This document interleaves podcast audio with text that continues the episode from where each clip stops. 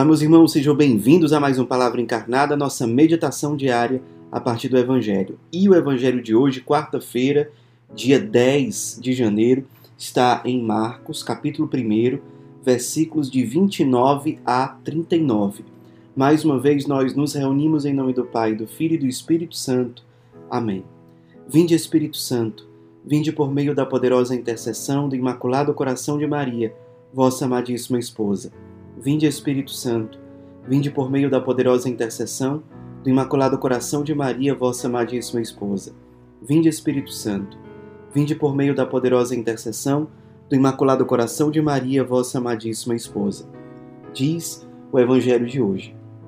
Naquele tempo, Jesus saiu da sinagoga e foi com Tiago e João para a casa de Simão e André. A sogra de Simão estava de cama, com febre e eles logo contaram a Jesus. E ele se aproximou, segurou sua mão e ajudou-a a, levantar-se. Então a febre desapareceu e ela começou a servi-los. À tarde, depois do pôr do sol, levaram a Jesus todos os doentes e os possuídos pelo demônio. A cidade inteira se reuniu em frente de casa. Jesus curou muitas pessoas de diversas doenças e expulsou muitos demônios e não deixava que os demônios falassem, pois sabiam quem, era, quem ele era.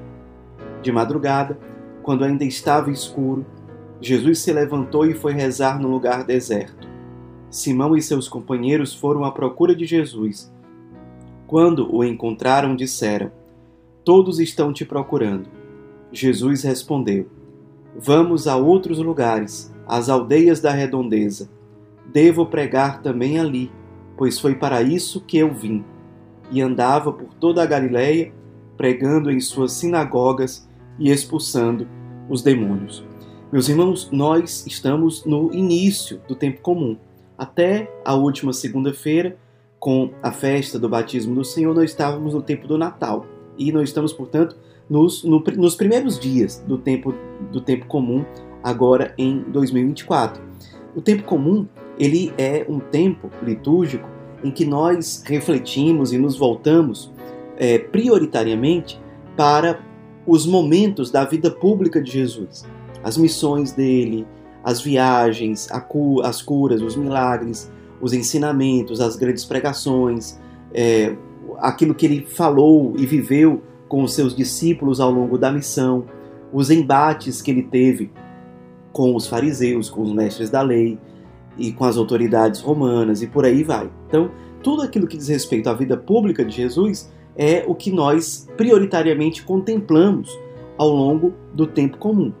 E no caso do evangelho de hoje, nós estamos no começo do evangelho de Marcos, que é o primeiro evangelho a ser lido nos dias feriais desse ano. O que, é que são os dias feriais? São os dias que se referem à liturgia de segunda-feira até o sábado de manhã. São os dias feriais. E é costume na igreja todo ano nós começarmos a meditação é, do tempo comum nos dias feriais, ou seja, fora os domingos, fora os dias de preceito, nós começarmos os dias feriais com o Evangelho de Marcos. E aqui no início do Evangelho de Marcos, nós temos Jesus hoje, no início da sua vida pública, do momento em que ele, as pessoas começam a olhar para Jesus com outro olhar. Ele começa a, a, sua vida pública de uma forma assim muito surpreendente, as pessoas vindo atrás dos milagres, daqueles sinais, para ouvir aquelas pregações. E aqui ele já havia chamado o, o, as duas duplas de irmãos, Pedro e André, Tiago e João, que eram pescadores ali da região da Galileia. Jesus está em Cafarnaum, que era uma cidade grande da Galileia, cidade onde moravam esses que estão entre os primeiros apóstolos. E, num determinado momento, Jesus está acompanhando esses primeiros apóstolos, primeiros discípulos. É, ele, Jesus vai até a casa de Simão e André. E ali acontece uma coisa interessante. A sogra de Simão, diz o Evangelho, estava de cama, com febre, e eles logo contaram a Jesus. E aqui eu queria propor uma primeira meditação. A gente poderia ler esse evangelho a partir de vários ângulos. A partir do ângulo de Jesus, a partir do ângulo daquela multidão que vai aparecer aqui no final, a partir do ângulo da sogra de Pedro que foi curada. Eu queria propor hoje uma reflexão desse evangelho a partir do Pedro que está amadurecendo enquanto discípulo. O evangelho deixa claro que eles, certamente aqui Simão e André, logo contaram a Jesus sobre a doença da sogra de Pedro, que aqui é chamado de Simão ainda, depois é que Jesus dá para ele o nome de Pedro. Então, é interessante que nesse processo de amadurecimento de Pedro como discípulo, ele leva Jesus para a sua casa, ou seja, para a sua intimidade. Isso significa que o discipulado de Pedro não estava ali para ser vivido à distância. Deus, Cristo, só pode chegar nesses aspectos exteriores, superficiais da minha vida. Não, ele leva Jesus para o interior da sua própria casa. E mais do que isso, primeiro, ele não esconde a sua intimidade de Jesus. Tem pessoas que preservam, até mesmo que escondem a sua intimidade. Pedro não esconde a sua intimidade para Deus. Ele não quer fazer um personagem diante de Jesus. Ele leva Jesus para a sua casa, para a sua intimidade. E segundo, ele, nesse processo de amadurecimento enquanto discípulo, ele apresenta a Jesus uma pessoa da sua casa que estava enferma. Isso é muito importante no processo de amadurecimento do discípulo, do nosso. Vamos trazer para a nossa realidade. Nós temos trazido Jesus para a nossa intimidade. Vou citar um exemplo concreto. Quantas pessoas têm um relacionamento com Deus em que o relacionamento é somente. A, são coisas assim. É, eu estou protegido por Deus, ou estou protegido por Nossa Senhora. Nada de mal vai me abalar. E aí essa pessoa apresenta para Deus é, somente as suas lutas, aquilo que ela quer, as suas necessidades. Mas perceba que essa pessoa, ela não está trazendo necessariamente Jesus para a sua intimidade, ou seja, para dentro do seu coração. Sim, eu sei que Jesus, que você quer que Jesus proteja você em relação ao seu trabalho, aos seus empreendimentos, aos seus sonhos, e por aí vai. Mas você está sendo discípulo, ou seja, você está permitindo que ele entre na sua casa, no seu interior, no seu coração, para curar, para modificar o que ali está prostrado, como a sogra de Pedro que estava de cama, para aquela realidade que está desregulada, que é aquilo que a febre mostra. O que, é que a febre mostra? Ela é um sintoma para dizer que existe algo desregulado, algo desordenado naquele organismo. Então, o que que Pedro, enquanto discípulo, faz? Ele já disse o seu sim para Jesus. Agora, ele leva Jesus para a sua intimidade, ele não esconde a sua casa. Ele não esconde o lugar onde ele mora, onde ele descansa. Ele não esconde a sua vida. Ele não esconde o seu coração. E levando Jesus para a sua casa, ele não esconde a enfermidade que existe ali. A prostração, que representa, representa a vida parada, representa a vida às vezes imersa na preguiça, na falta de iniciativa, no comodismo. Ele não tem receio de apresentar para Jesus a febre, que é sintoma de algo que está desordenado.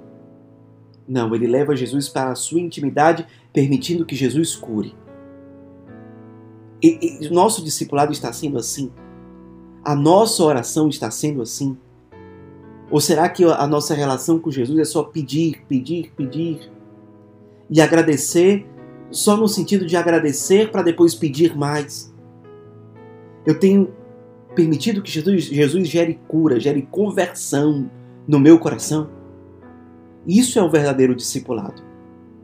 É, é assim que nós somos chamados a ser discípulos de Jesus. O tempo comum na liturgia é também o tempo que nos apresenta Jesus formando os seus discípulos.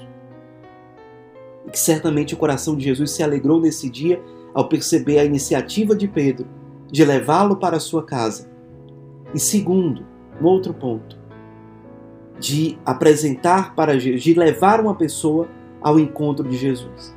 Isso também é um sinal de um discipulado fecundo. Permite que Jesus entre na sua intimidade e segundo, leva outras pessoas ao encontro de Jesus. Qual foi a última vez que nós levamos uma pessoa ao encontro de Cristo? Como isso aconteceu? Foi através de palavras? Foi através de atitudes?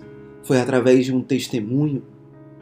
Pedro apresenta certamente à sua sogra aquilo que de mais precioso ele poderia apresentar: o seu Mestre e Senhor, Jesus Cristo. Quantas pessoas fazem parte do nosso convívio, compartilham, inclusive, do nosso lar, como era o caso da sogra de Pedro. E nós nunca apresentamos Cristo para essas pessoas. Será que nós estamos sendo omissos?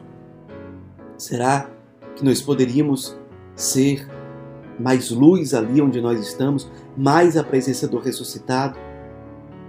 Será que nós estamos testemunhando aquilo que nós vivemos, que nós experimentamos? Pedro fez isso. E mais ainda, a casa de Pedro se tornou um lugar onde as pessoas se reuniam para receber curas de Jesus. Ela foi curada e depois, ao pôr do sol, as pessoas começaram a levar doentes e pessoas possuídas pelo demônio. A cidade inteira se reuniu em frente da casa de Pedro, diz o evangelho de hoje.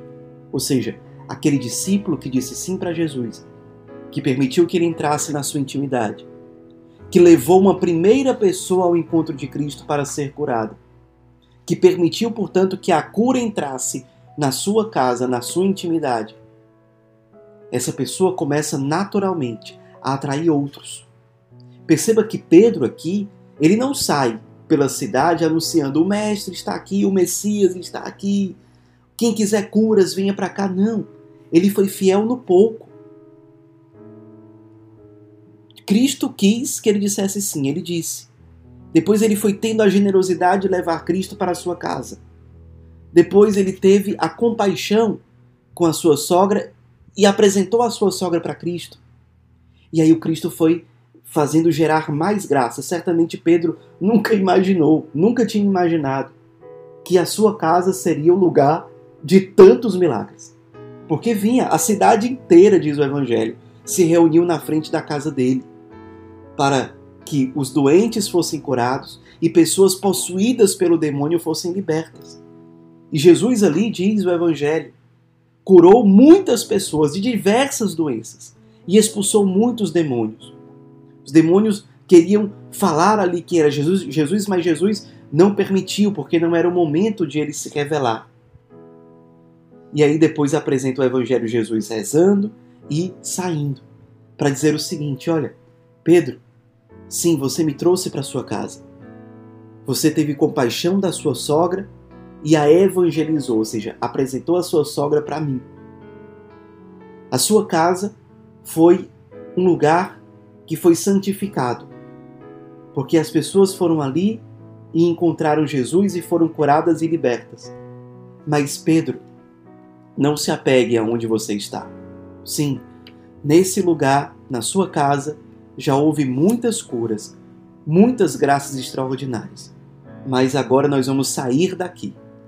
Jesus termina o evangelho de hoje chamando os discípulos para irem para outros lugares da Galiléia. Andando por toda a Galiléia, Jesus pregava nas sinagogas e expulsava os demônios. É assim que termina o evangelho de hoje.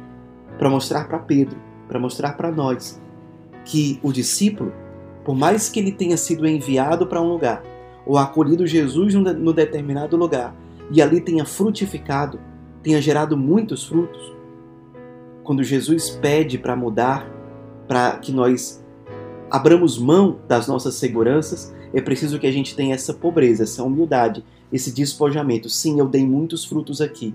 Deus permitiu que o meu apostolado desse muitos frutos aqui mas se agora ele me chama para outro lugar, com alegria e generosidade eu vou, porque ele me chama. Ou seja, o verdadeiro discípulo, ele não é apegado às coisas desse mundo.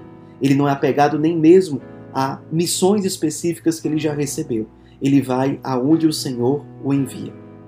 Passamos hoje a nossa meditação a partir desse evangelho tão rico. Vejamos o que é que Deus quer falar para você, para você, na sua realidade. E que você faça a sua divina.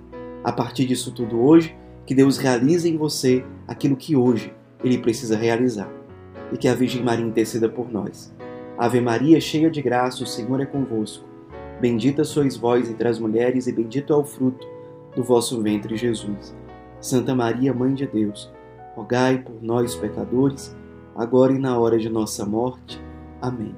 Em nome do Pai, do Filho e do Espírito Santo. Amém.